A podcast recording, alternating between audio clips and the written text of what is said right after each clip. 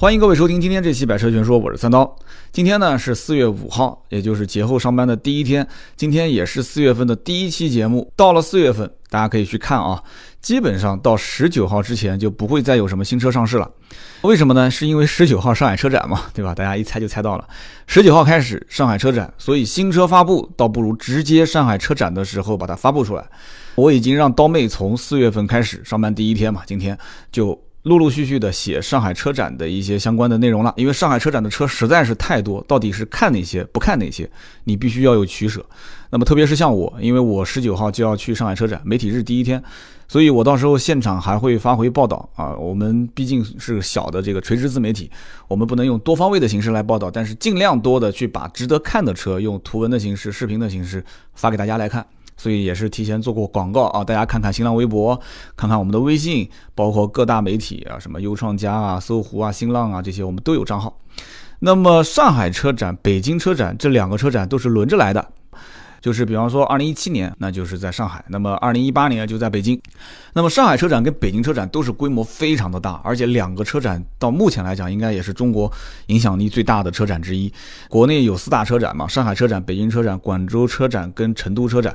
上海车展我了解应该是八五年是第一届啊，刀妹这两天在写上海车展的历史。北京车展略微晚一点，一九九零年是第一届北京车展。但是目前来看，北京车展的规模啊，包括档次。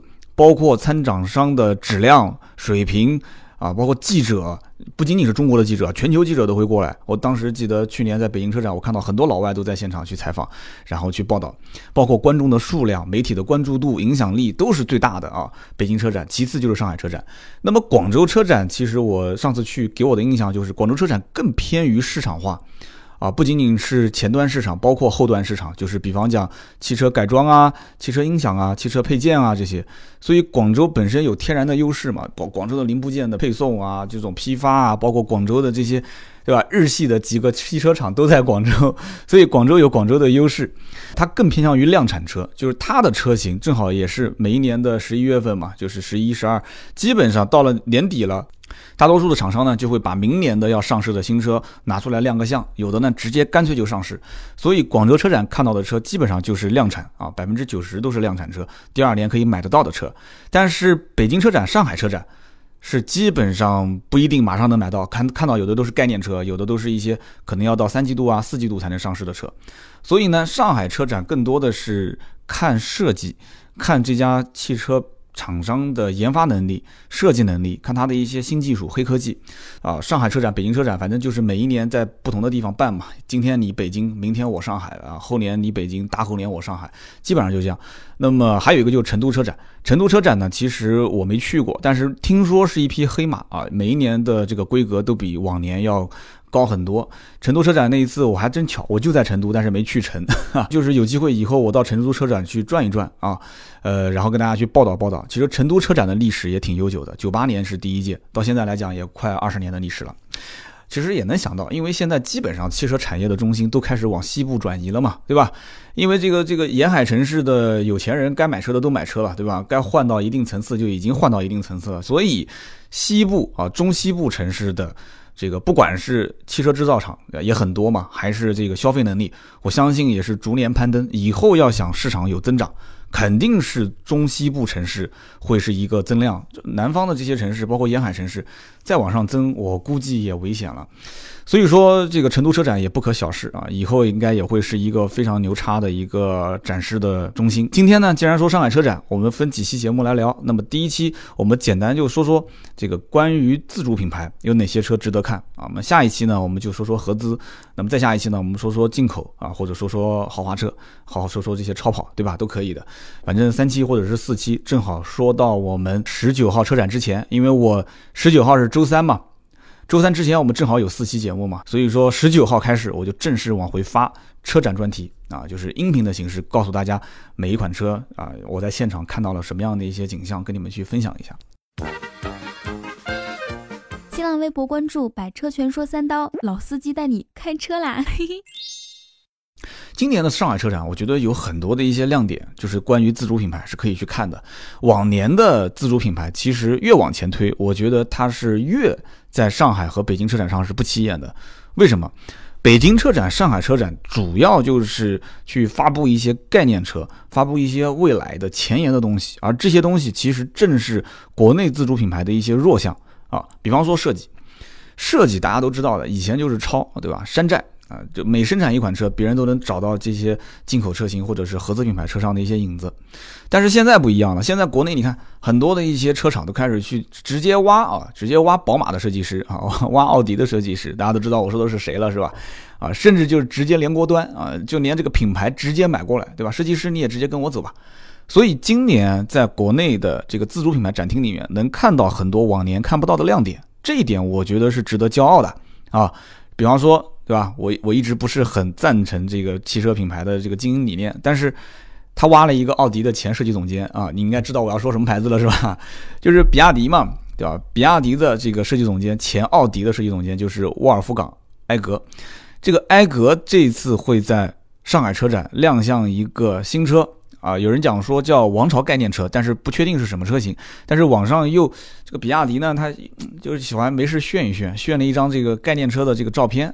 一个顶线，一个尾灯，很多人就猜应该就是比亚迪的宋 EV。所以呢，这次是这个叫做艾格的设计师的第一次亮相。他这个作品到底能让他的就所谓的比亚迪缺乏的是什么？他缺的是质感，对吧？品质感，一些细节上的设计。比亚迪秦那个尾灯被人家骂死了，那车设计的，我的天！包括内饰设计也是，就缺乏一些品质感。所以呢，这个设计师如果来了以后，我们也去看一看啊，揭开它的真面目。到时候这一个啊叫所谓的王朝概念车，还是说宋 EV，看到了以后，我现场发回报道，给大家去讲一讲我的实际亲身看到的感受。如果能给我摸，那是最好；能让我上车去看一看，那是最好。我再给你们说说材质怎么样。这是比亚迪的一个亮点啊，可以看一看。那么吉利呢，这一次上了一辆叫远景叉一。那么这个车其实之前应该很多人也在网上看到报道了啊，就是说这个车排量应该是一点三，而且会有自动挡。啊，四 AT 的自动挡，我之前呃在深圳看这个宝骏五幺零上市的时候，我也挺震撼的，因为这个车价格那么便宜，对吧？而且首付五千一，然后按揭贷款就可以买走了。年轻人将来买车这个市场，我现在发现啊，大家都不去做小型车、微型车，但是都开始把啊小型的 SUV 的排量开始往下降，然后把价格开始往下降。五万多块钱，其实在我印象中，五万多块钱就是买一辆合资的微型车的价格。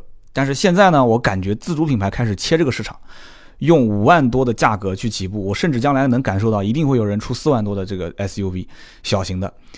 那么这个价格就，我觉得就相对来讲，你工作现在的收入也都不低吧？大家都是，对吧？就如果说有那么一些需要买车的这个需求，一个五万多块钱的车进行代步，对吧？挡风遮雨，我看造型各方面也都还行。因为远景跟吉利帝豪是两个系列嘛，基本上你在。远景系列里面找到的车，帝豪里面一般都会相应的去有一款车型，所以这个车整体定位呢会比帝豪低一些，而且它的车型大小其实也确实很小，三米七几吧，我记得。但是呢有自动挡，有一点三排量，所以这个车我觉得也算是一个小亮点啊，也可以去看一看，关注一下。我相信很多人的预算可能不是很充沛，那么就可以看看这个车。那么 l i n k o 也是吉利的一个这个怎么说呢，算是高端品牌嘛？我也不知道算不算高端。l i n k o 这次。啊，上的就是我们之前看到的，在那个国外上市的那个造型，就是这一次在上海车展能看到这个车的实际的量产版本啊，我不知道是不是上市啊，应该是上市。这个车的型号叫 CX 十一啊，我不知道是不是应该读 CX eleven 啊，CX eleven，CX 十一这个车型 1.5T 三缸，2.0T 四缸，而且据说还会有混动，还会有这个纯电动。但是我不太在乎这些什么混动、纯电动，我就想知道这个 1.5T 的三缸卖多少钱啊？啊，包括这个 2.0T 的四缸，如果当时上海车展能看到它的这个量产的价格，我觉得对于这个车的定位以及它将来卖的好不好，我们到时候可以再分析一波它的市场的一个定位，什么人适合买，将来的整个的一个行情怎么样？那么讲到便宜，我觉得有个牌子肯定不能不说嘛，宝骏。对吧？宝骏也是出了名的，就是拉性价比的车，就什么车一上市，价格就非常非常低。宝骏三幺零 W，我目前看到的信息就是上这一款新车。这个三幺零呢，也是一个传奇车型啊。上市之前，其实包括我在内，我觉得它应该定价不高，很便宜。但是我并不看好它会好卖，因为两厢小车一直是合资品牌的一个天下。我倒觉得说，大多数的人并不是说没有钱去买两厢车，而是对两厢车的品质有要求。但是你要这个品质的话，你就必须得多付出很多钱，对吧？大家知道最典型的就像 Polo，一个两厢车卖那么贵，但是呢，有一些日韩系品牌，有些人又不太愿意买。那么有一些自主品牌做的又不是特别好，所以大家都是比较纠结，买合资吧，费用又比较高；买自主吧，又看不上什么一些自主品牌的做工。但是这个宝骏三幺零很有意思，它一上市销量直接就飙到前三了，你可以去看一看两厢车的销量。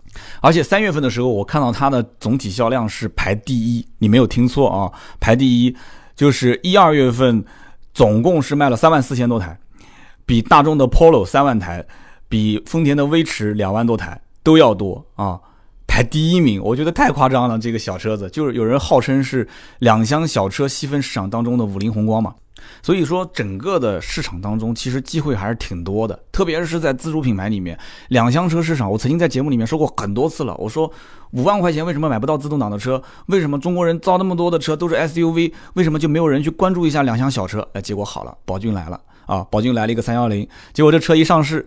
其实我觉得它卖的好是理所应当的，但是我没想到能卖那么好。我觉得它卖个卖个七八千台吧，对吧？卖个六七千台吧，应该也还行。因为毕竟买两厢小车的人都是一些偏年轻的人，对吧？他们需要的是时尚，他们可能对空间不是特别看重，他们需要的是好开。所以这一部分人，我觉得应该是对品牌的。这个要求是比较高的，所以为什么你看，其实雪佛兰的赛欧啊，包括这个大众的 Polo 这些车子，哎，卖的挺好的，就是说明他们这些人其实对品牌还是有要求的。但是我始终就没想到，就是会出现这个局面，就是一下子就冲到前三，然后很快就变成了第一。你开玩笑，这什么概念啊？真的是。把 Polo 给干掉了，我真的有的时候想想看，我觉得这个厂家这个嘴都要笑歪掉了。把 Polo 干掉，把丰田威驰干掉了，把雪佛兰赛欧也干掉了。赛欧嘛是出了名的，就是在合资品牌当中就是脱了裤子卖的，就是不挣钱，就就就价格非常便宜，非常便宜的卖。赛欧也不过才一个月卖多少，也不到一万辆嘛，对吧？那么 Polo 就不用说了，大家其实就认这个大众的标，一个小车卖那么贵，哎，但它还是卖得好啊，一个月能卖到一一万四、一万五。丰田威驰嘛，不用说，对吧？就是也是配置比较低，做工比较糙，但是就是开不坏，对吧？口碑来讲还是可以的。所以我在想啊，这三个品牌啊，大众啊、丰田啊、雪佛兰，估计连觉还没睡醒呢，就发现 排名第一的这个销量就变成宝骏三幺零了。这也是一个非常出奇迹的品牌啊，这大力出奇迹。那么这一次上海车展出的三幺零的 S W 就是旅行版，我个人感觉其实就是一个呃。把它拉长，变成一个旅行车，然后让空间变得更加的装载空间变得更加的多一些。你可以把它当成是三幺零的一个互补车型，或者是促进销量的车型。呃，就比方说销售讲说，哎，这车不错，挺好的，便宜。你说好是好，但是我就觉得它太小了，对吧？空间不够，将来我要是出去玩的话，放东西就各方面都比较有局限性。然后他就指了指旁边那辆旅行版，说：“你看看那个旅行版行不行？绝对够你放行李了。”那么荣威呢？这次上海车展主要就是发布了两款新车啊，一个是 e R 叉五，一个是 e i 六。这两个车之前在广州车展也亮相过了。那么新能源，其实我之前已经是在节目里面提到过了。荣威、上汽不用说的，肯定强推嘛。对吧？这块蛋糕怎么能让比亚迪一个人吃呢？新能源这个是个大蛋糕啊，非常肥的蛋糕。这个新能源的利润来源，将来有可能会就是荣威的一个主要的收入来源。你不要认为荣威出什么 i 六啊，荣威的 R 叉五都赚钱，不一定赚钱。因为现在这个市场里面厮杀的特别激烈啊，上市价格必须得要低，要有优势。那么后期经销商还要再降利润，所以这东西都不一定挣钱的。真正赚钱的来源一定是新能源车。而上汽本身手上是有新能源的相关的技术，而且又有得天独厚的，本身在上海，对吧？又是限牌城市，所以荣威的 e i 叉五啊，e r 叉五，我之前节目里面也说过了，对吧？比亚迪唐的定价，再看看 e r 叉五的定价，我有一期节目也曾经讲过我的分析，这里面是错位竞争嘛？那么 e i 六，对吧？包括跟比亚迪的秦。秦现在也是什么秦一百、唐一百，这个我当时节目也详细的去讲解过这里面的一些定价，包括市场分析。如果你想要去买新能源，去听那一期节目。那么这一次既然是在上海车展去亮相，我相信应该价格就是整体会公布出来，就是到底它是什么样的一个定价，补贴后是多少钱？我觉得应该说啊，这个是标着秦走的啊，整个的价格体系肯定是对标着秦走的。那么再往下讲啊，这次哈佛。很多人都说这是热门车型，哈佛还好，这次没有什么特别的这个新款上市啊，就无非 H 六、H 八、H 九亮个相。H 六呢，之前我记得好像有一次媒体报道，也是把新款车型的这个样子也都公布出来了，还有内饰。一般吧，也没什么特别惊艳的东西。我觉得哈佛在设计方面，嗯，虽然说是挖了宝马的设计师，但是感觉心思已经不在这上面了。就是民用车 H 系列，什么蓝标、红标啊，你看着买吧，反正就这个样子，就是性价比高，反正价格合适。这么多年了，对吧？也是中国最早自主品牌火起来的 SUV，愿意买你就买，不买也就算了，价格也比较坚挺。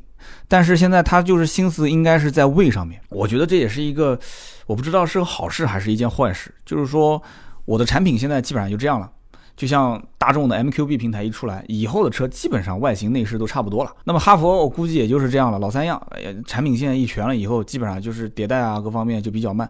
我觉得这不是好事，因为今后啊，大家愿意付费其实是愿意，就像小米的那个广告是吧？什么始终要相信。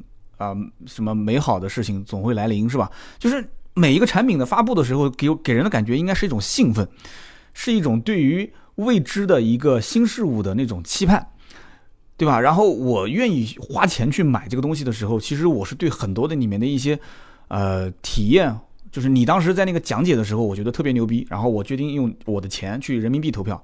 但是将来如果说是这样发展啊，我一个很成熟的产品，然后非常守旧。不敢去突破，不去改变，不去做一些创新，我担心会出问题。然后就想着怎么让它变得更奢华，怎么做高端。所以这一次的这个魏啊魏零一，就是据说上海车展是开始正式上市，正式上市公布价格，就是魏这款车零幺啊，据说零二跟零三是要到九月份上市，那么零幺是上海车展先上市。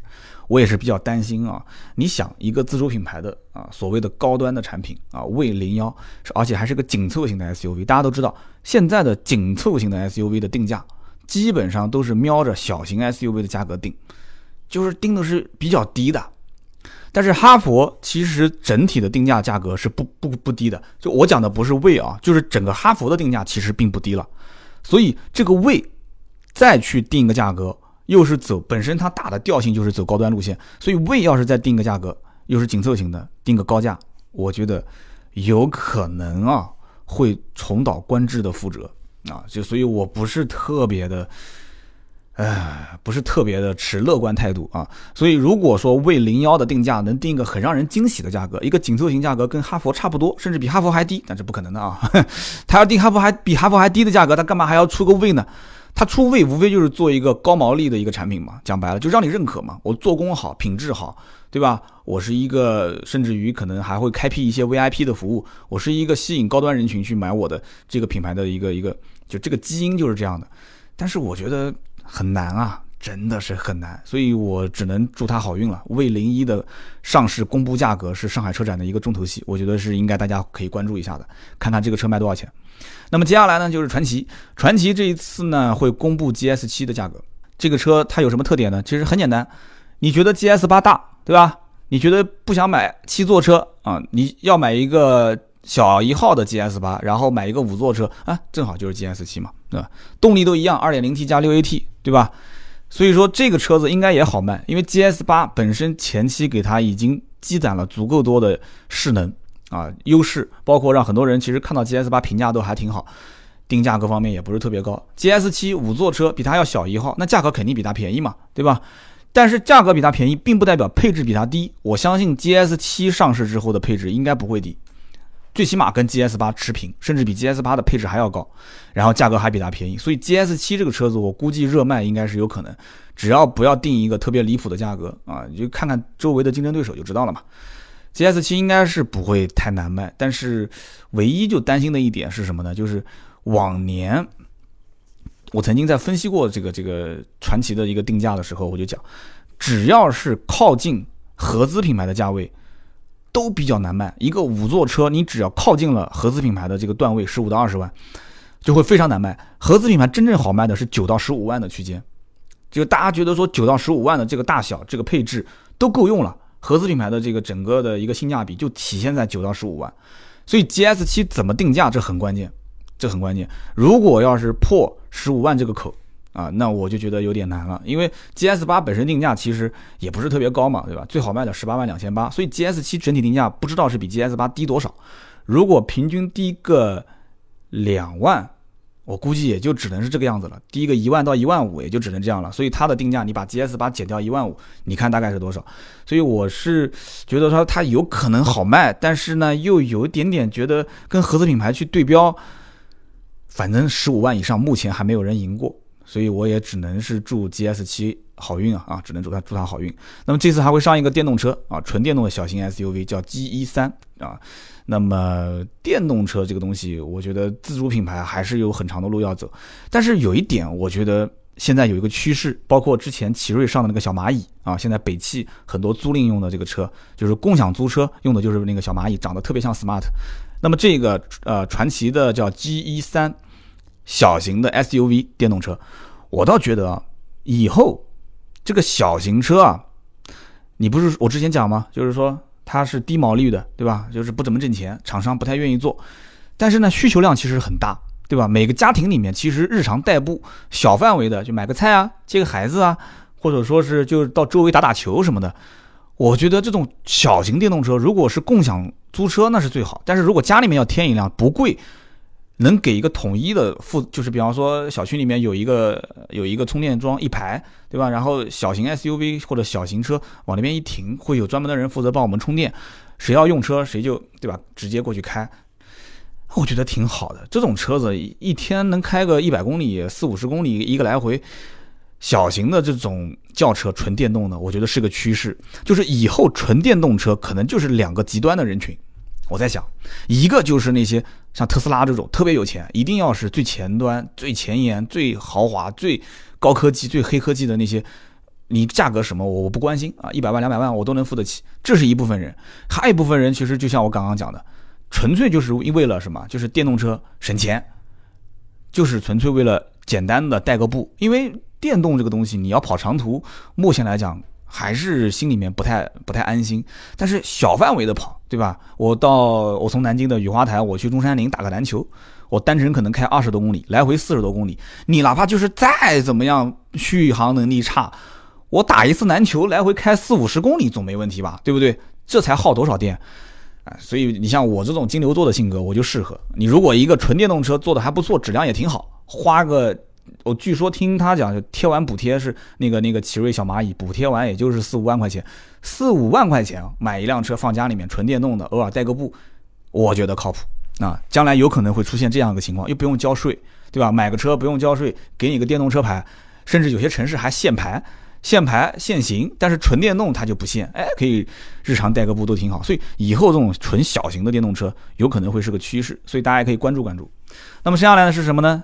讲到这个品牌很多人就要吐槽啊，山寨山寨啊，山寨就是众泰。众泰这次亮相啊，重点看就是 T 七百。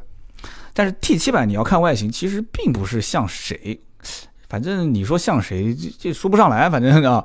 但是呢，你打开它车门，你会发现，人家这一次用的是旋钮式换挡设计。但是我不知道那个旋钮式的换挡能不能一打火自动升起来。要是如果能自动升起来，那就六六六了啊。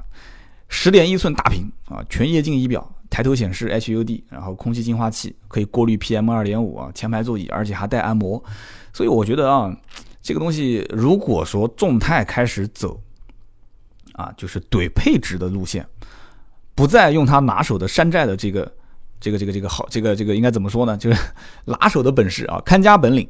啊，山寨等于众泰，众泰等于山寨。如果不用山寨，你去纯原创设计这一款，其实也谈不上真的是很很有亮点啊。说哈，纯原创啊什么的，所以这个脱脱掉山寨的这个衣服脱得太快，也不一定是件好事。反正这个车呢，只有五座版本，我个人不是特别的看好，因为你懂的啊，因为你懂的。反正大家可以关注一下这个 T 七版啊，后期的走势是不是我分析的这样，包括它的一个定价。那么瑞风这次要上一个新车，就是 S 七。S 七这个车有个亮点，就是它带了一个叫 FCW 前碰撞预警功能。这个呢，我的车上有啊，但我不知道是不是一样。但是据目前文字上的描述是什么呢？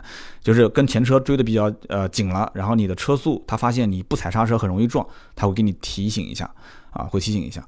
那么十九号上海车展，这个车子会公布价格，瑞风 S 七五座版、七座版都有，一点五 T、二点零 T 两个动力，中型 SUV 十二到十三万。所以你看。基本上，自主品牌的中型 SUV 定价都是按照合资的这些小型车的定价去定。那十二三万，基本上有的合资的小型 SUV 你都买不到。所以这个定价已经是能体现出现在自主品牌的 SUV 的整个市场厮杀的是非常激烈了。其实根本都不是高毛利的产品。那么再看东风风神会上个 AX 四，这是一个小型 SUV 啊，但是没有排量的这个具体公布。我个人猜测应该也是一个小型的涡轮增压的一个一个车型。呃，不知道对标是什么车，因为一个小型的 SUV 在国内的自主品牌也很多嘛。但是它如果说讲是讲小型 SUV，但你知道车身尺寸。特别是像什么东风啊、东南啊这些车型，都不按套路出牌。万一它也是不按套路出牌，出了一个讲起来是小型，但是配一个涡轮增压的发动机，再配一个比较大的车壳，定个低的价格，哎，有的人可能就去看了。那么宝沃呢，出一个电动版，嗯，上海车展，呃，BX 七的电动版，这个电动版我估计也就是秀一下自己的技术啊，就宝沃应该也不会说真的是把它当成一个正儿八经的事情拿去卖。长安呢会出 CS 五五。哎很多人要说了，这没听说过吗？CS 三五、CS 七五、CS 幺五，怎么出个 CS 五五呢？我觉得长安的这个定名字就是非常靠谱。五五正好是三五和七五之间，将来有没有六五我不知道，但是四五应该是不会有的，因为这个中国人不喜欢四嘛。所以呢，你看一下 CS 三五跟 CS 七五两个车的定价，基本上也能推算得出。啊，CS 三五是七万九千九到十万三千九，CS 七五是九万两千八到十六万两千八，那这个车基本上就是十到十三之间吧。啊，大概是这个价位，但是这个 CS 五五这个车能不能卖得好，不太好说。但是目前看啊，CS 幺五、CS 三五、CS 七五这三个车卖的都不差。那这个车子是一点五 T 的动力，对吧？呃，你想想看，本身三五啊、七五两个车都有一点五 T 的动力，所以你把一点五 T 的动力的两个车之间的价位拉一个平均值，基本上就是买五五车的人，就是比三五的价格高一点嘛。比七五的价格低一点嘛，基本上就这样啊，或者说是跟七五价格差不多，但是比七五的配置高啊，对，基本上就是这种套路。所以这个车子基本肯定是十万往上走，但是呢，一定是十三四万往下走，大概就这个区间。CS 五五，我不知道有没有人关注过这个车。那么再往下呢，我们可以看到奇瑞上了一款 SUV，这个车子之前我相信有人关注过啊，就是叫 Concept。贝塔，那么现在正式命名叫 T 十七。那么这个呢是跟瑞虎七是共用一个平台的，就是 T One X。那么跟艾瑞泽五的发动机一样，一点五 T 的。那么这个版本的车型上市，那个新造型啊，你可以去看一看。其实基本上看看瑞虎七就大概知道这个车长什么样了。关键还是定价。那么还有一个品牌呢，也是以山寨著称的啊。这个车呢，之前公布的代号叫一三六，有人知道是什么车了吗？长得呢有点像三菱的劲炫 ASX 啊，这个车叫做陆风叉二啊，陆风叉二。呃，说实话，你讲它长得像三菱劲炫 ASX 也有点冤枉它了，因为之前陆风造的车都特别像某款车，是吧？但这个车其实跟劲炫，我摸着良心讲还是有一点差别的啊，还是有一点。这车十九号正式上市，一点六升、一点五 T 两个排量，但是只有手动挡。我当时呢在抚仙湖试驾过一款，就是北汽幻速的。S 五这个车基本上让我第一印象感觉就是，哎，这个好像幻速 S 五跟它之间应该是一个竞品。北汽幻速的 S 五一点三 T 啊，整个定价我那天也说了啊，就比较低啊，所以这个车上市之后定多少钱我不知道。但是一点六应该卖不上什么高价格，一点五 T 它也不敢说标的太高，因为那么多车一点五 T，中国自主品牌基本上一点五 T 都已经卖烂掉了，基本上家家户户都有了，所以一点六应该是拉低价格的，一点五 T 应该就是对标同级别竞争对手的。那么这次自主品牌有一家叫上汽大通啊，它要发布一个新车，叫做 D 九零。那这个车呢，其实并不是首发，因为之前在北京车展上面发过概念车，我曾经也传回过视频在网上，啊，就很酷炫的一个概念车。但是这次呢，它是发布量产车，就是你现在上海车展能看到的大通 D 九零，就是后面你会买得到的这个车。但是上市不是在上海车展，上市据说是四季度，我估计应该有可能是广州车展上市。啊，这车号称是五座、六座、七座都有，，2.0T 的发动机，如果再加上个 6AT 的变速箱，那基本上又是一个对标汉兰达的车型。所以这个大通的 D 九零啊，这个大家可以去看一看。但虽然长得有点丑，我感觉啊，对标不对标汉兰达我不知道。但是最近我感觉国内二点零 T、六 AT 七座 SUV 特别多。马上陆陆续续要上很多车，反正价格也都很便宜，大家也不要太着急。如果你真的连大通这个牌子你都能接受，对吧？你觉得说不是要标，我只要它的空间，我不要这个车品牌的溢价有多少，那你就慢慢的淘啊。上海车展过后，你听听我的节目，这里面不仅仅是自主品牌，合资品牌也会出很多，一个一个的去选，然后去对比，你才能知道哪个车更适合你啊。上汽大通 D 九零二点零 T 七座啊，甚至还有六座，还有五座。啊，这个太夸张了啊！现在连做 MPV 的、做商用车的都开始过来整 SUV 了。所以说，这个自主品牌的 SUV 的市场里面，真的是价格只有更低，没有最低啊！这个空间只有更大，没有最大，排量也是一样，有 2.0T，绝不给你上 1.5T 啊！所以，我觉得真的老百姓如果想在这个级别里面去买车啊，不用急，等一等，真的这个里面大家的产能，包括新上市的一些车，还在一个一个站队的阶段啊，一个一个在站队，在不停的上新车，上新车。等这一段时间过去之后。慢慢慢慢的，他们开始互相竞争，价格就开始稳定下来，而且会出现一些，呃，怎么说呢，不太好的现象，就会开始有降价，大降价，真的，市场的饱和度就在一夜之间就会出现一个大的逆转。但是这一天好像目前来看还没到来，因为大家知道买很多车，甚至还要等车，还要加装潢，对吧？有些车常年都不降价，这是什么情况呢？其实说白了就是一部分的热销车型还是站在了头部。那我们再说说一些冷门车，讲到今天最后一个品牌。这个牌子呢，很多人可能没听过，它叫思威汽车，有人听过吗？啊，有的人可能说我看到过，是不是那个三个英文单词？对，啊，S W M，一个红颜色的一个标志，上面三个英文单词。那么思威为什么大家不太知道这个车？因为最早它只有一款车，就是叉七啊。那么叉七呢，是一个 1.5T 六 AT 七座的，卖九万多块钱的 SUV 啊。一个七座车卖九万多块钱，所以呢，这个虽然不知名，但是呢，这个就用大啊，然后呢，动力勉强够用，然后空间各方面你觉得值不值吧？反正就卖这个价。所以叉七在一部分可能三四线城市有人会买过，但是一二线城市我看可能相对来讲销量少一些。这一次上海车展上的这款车是叉三，也就是思威的第二辆车，是个紧凑型的 SUV。有人讲讲到这边我都不想听了，这车肯定不就是一个自主品牌的一个一个一个。对吧？搞个洋名字，还搞个英文，哎，这个没什么意义。错，我告诉你，S W M 其实是真的不折不扣的意大利品牌。有人说什么意大利的品牌？对，你要是说宝沃是一个德国品牌，那人家思威的老板肯定在后面捂着嘴笑。你看到现在为止，我相信可能很多汽车编辑对我还不一定知道，思威汽车其实这个牌子本身是个意大利品牌啊。只不过它是一个意大利的摩托车品牌，它不是像宝沃一样，宝沃本身就是汽车品牌，它是意大利的摩托车品牌，所以这家公司没有大肆的宣扬说，你看我 S W M，我是个意大利的品牌，对吧？你们赶快来买吧，我是意大利血统的车，对吧？你一个意大利的造摩托车的一个品牌，你说拿过来贴个标来卖汽车，这个东西你又不是本田，你本田嘛，好歹也是多少年才能做到这个汽车当中的这么多有信仰的人去去去去投靠它。所以它是一个意大利品牌，而且这个故事还挺有意思的。最早两个创始人，他们把英文缩写注册成这个品牌，但是不是注册说 S W M，他们最早的缩写是 S V V M，只不过因为发现两个 V 可能读音连在一起读不太方便，大家都喜欢就是直接连着读 S W M。意大利人应该也不是说英语的，我也搞不懂具体什么情况，反正这个意大利就是这么不靠谱哈，非常不靠谱。所以他们就直接把 S V V M 注册成了 S W M，所以这个牌子就是个意大利的品牌，但是是个摩托车的品牌，做越野摩托车非常有名的。啊，那么这家公司是什么公司呢？这是重庆的一家公司，叫新源控股。早年是跟华晨合资生产金杯汽车的这么一家公司，现在因为说本身是造金杯汽车，它也没有生产资质能造轿车，但是又看到国内 S U V 那么火，那怎么办呢？对吧？我既然能有资格生产 S U V，我干嘛不生产呢？所以呢，就在这个背景下面啊，先是有了思威的叉七，然后这一次上海车展上市思威的叉三，而且这家公司你可不要小看啊，因为它本身有华晨的背景，而且它在收购这个意大利的 SWM 公司的时候，据说是把宝马的一家摩托车生产商也给收购了啊，所以就那么任性，老板有钱嘛，对不对？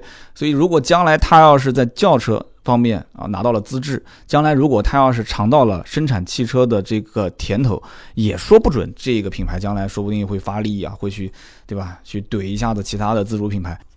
我曾经呢在节目里面说过，我说这个广场舞的音乐响起的时候啊，你不能去阻止那些老大妈去扭造车一样的，市场上那么大，那么多人，对吧？一窝蜂的全都去买 SUV，所以这些一些什么生产商用车的，以前都不造 SUV 的，大家都来造。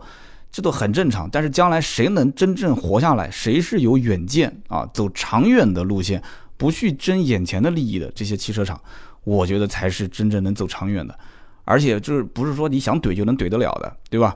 这一次上海车展，我就会去细心的看一看中国自主品牌有没有一些这种核心的科技的东西进行展示的啊。那么就像我曾经在节目里面也说到过的，包括变速箱的技术，包括零部件的一些制造工艺。现在其实很多核心的零件还是采购啊，还是买啊，对不对？发动机研发基本上没什么问题了，但是变速箱还是缺很多很多的一些技术方面的壁垒没有克服。好的，今天这一期呢就到这里，我们下期接着聊，拜拜。